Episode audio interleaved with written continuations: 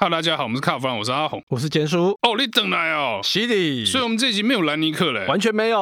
好，那我们今天讲的正经的，好了，我会回归本业，不要老是讲一些什么模型、遥控车那种东西哦。我们今天来讲车啊，那我想讲一个，就是说最近呢、啊，我们发现说 SUV 啊，开始有些人在。问我说：“欸、有没有七人座？”哦，我说：“你七人座你就买个 MPV 嘛，然后 MPV 选择少，那几台他又不喜欢嘛。而且现在 MPV 都蛮大的，不是吗？对，总是有一些什么尺寸上跟空间上的纠结。那空间大车是大台嘛，你如果要车小台好停的话，那个里面空间就不会太大。就想来想去，折中还是这种稍微大一点的 SUV 啊，那它可以五加二，那个加二就偶尔可以满足一下七人座的需求嘛。那后面那两个位置可以折掉，那个行李空间也还有嘛，想要打球也可以载球具嘛。哎。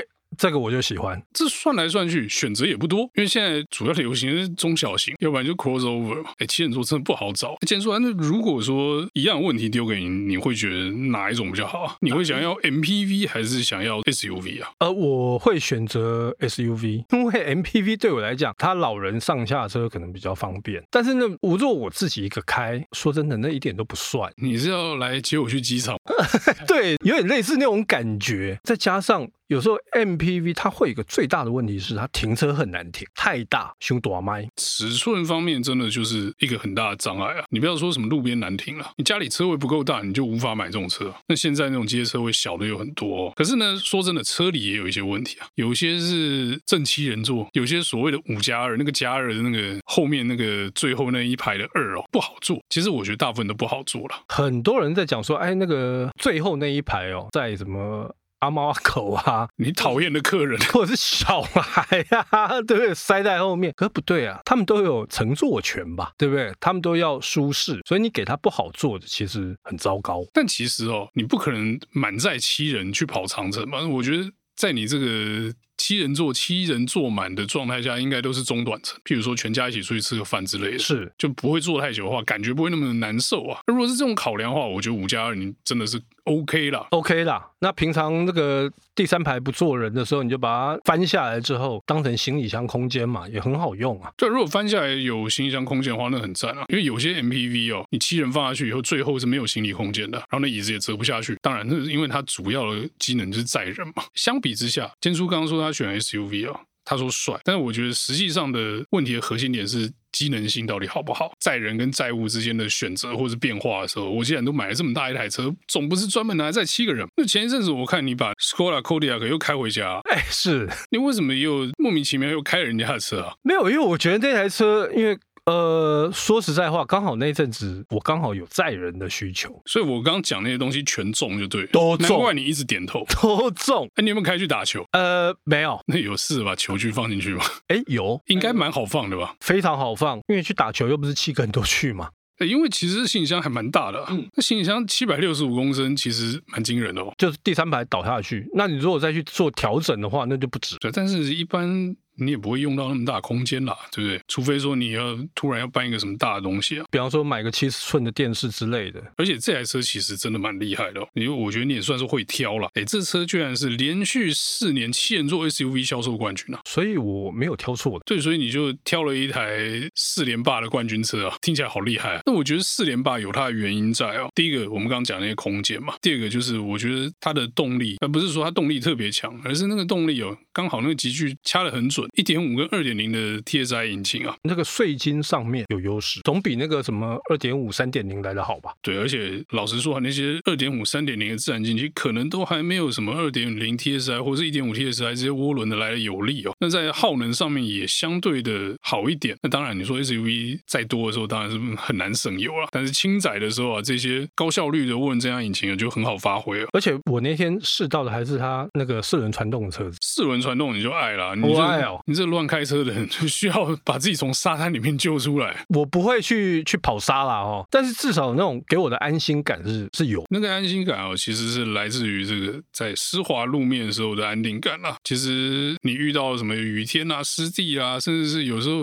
路上积水啊，那个时候你有四轮传动的车，就是比较方便安全一点啦。那其实你说除了四轮传动之外，我觉得这个车其他配备也很好啊。高迪亚的车上啊，全景式天窗还蛮嗨的吧？很大一片，好吗？然后前面这个荧幕也很大哦，仪表板十点二寸，其实是蛮大的。对，所以我那天开一下，我们这种上年纪哦，在开这个车的时候，我在判读那些资讯的时候啊，比较没有负担，眼睛不比较不会那么吃力。反正觉得那是一个很高科技的东西，但是你一讲，我觉得像是那个 iPhone 的那个残障模式，字很大，很大那种感觉。可是我说实在话，这个是。安全的考量哦，因为这个车厂总是要顾虑到 各个年龄层的使用。中间这个空调、音响这些啊，它是一个九点二寸的触控荧幕，嗯、当然那个卫星导航跟这个。CarPlay 那些东西都整合在里面哦，那这东西我想兼叔可能比较没有在使用，但是其实很方便。我现在已经在用这个东西喽。去了美国回来不一样了，对对对对对，而且我后来发现，哎，它的那个整个的音质，然后整个这个触控荧幕的流畅度非常好。哇哦，现在可以讨论这个嘞，兼叔有进步哎，不会 bug 哦。好，那另外还有一个配备我也蛮喜欢，就是脚踢式尾门啊，这个好用。脚踢式尾门，下雨天或者是说你两手拿着东西的时候，这个脚伸一下就开门，这机能哦，虽然有些人看在旁边看会觉得它好像有点好笑，但实际上是很方便。那这个配备呢，前置是一定要有一个东西，就是那个尾门一定要电动，不然踢不开啊。所以像那天我去打球的时候，这个就很好用。我要放球具，然后又拿一个那个盥洗包，脚一踢，它门就开。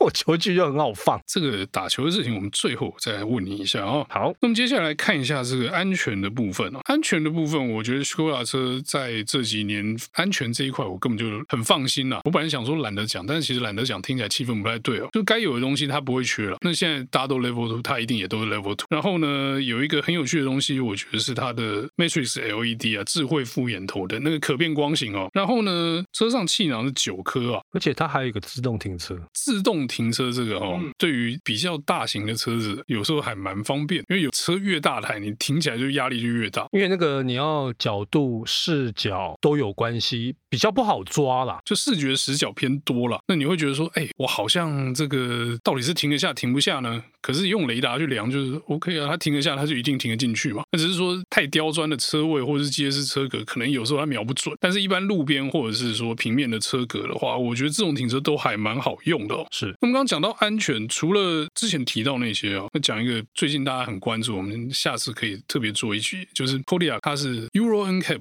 五颗星啊，所以安全的部分应该是毋庸置疑，不用想啊。而且这是欧洲哦，这个是挂保证的。阿红刚才讲了那么多，其实我后来发现有一个东西蛮重要的，你知道很多的这个 SUV 啊，第二排它没有办法前后移动，对不对？大部分的车都不能做这件事情吧？Kodiaq 可以，它第二排可以前后哦，怀疑它距离是十八公分。那这是为了。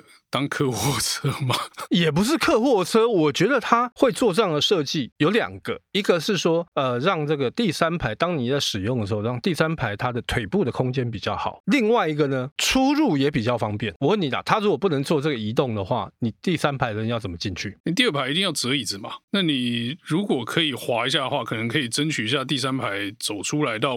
门口的那个开口的距离啊，确实是会比较方便进出一点。对，那其实这些三排座车经常有的问题就是第三排不好出入。那如果不好出入这件事情可以克服的话，那它使用上就就是大家会比较愿意去坐第三排。那你如果都是要爬进去的话，你叫长辈叫大人去爬都不行嘛？那叫兼叔爬他也不要啊。我当然不要啊。所以我那天去试的时候，我发现说，嗯，OK，这个距离要坐到第三排是 OK 的。不会太吃力。我觉得这几年哦，Skoda 它在市场上的占有率、销售量都有明显增加，而且发现它的口碑其实还不错。我觉得主要它的配置，我觉得都选的还不错。那另外就是在保修的部分，我们也讲过蛮多次，就是它有一个很奇妙的专案，叫 All for You 专案，不是保固哦，是四年保养不用钱哦。这个可以让大家省很多的费用。你就照他们照一般这个车厂的这个保养费来推嘛，一年大概花个一万二到一。万五左右，四年就省六万。嗯，如果你前四年保养不用保养费的时候，你是不是压力也少一点？所以很多买家就觉得说，哎，我这个很棒啊！因为你实际精算起来，你就是比人家少这么多钱。当然，这保养厂吞了，但是对消费者来讲的话，这就真的是赚到。这养车成本就减少很多啊。对啊，对啊，对啊。其实我一直想问你一件事，你不是说你没开那个车去打球吗？结果你跟跟我讲说那个后箱球具很好载，嗯、然后这个脚踢尾门怎么样怎么样好用，你到底有没有开下去打球啊？有，你个混蛋！因为我我如果跟你讲我去打球，你一定会骂我，所以我只好跟你讲说没有没有没有没有去打球。其实我有去打球。嗯，能让你开去打球，显然你还蛮喜欢这个车的哦。是啊，还不错啊。那我们这一期有关 Skoda Kodiaq 的故事就到这边告一段落，谢谢大家收听，谢谢。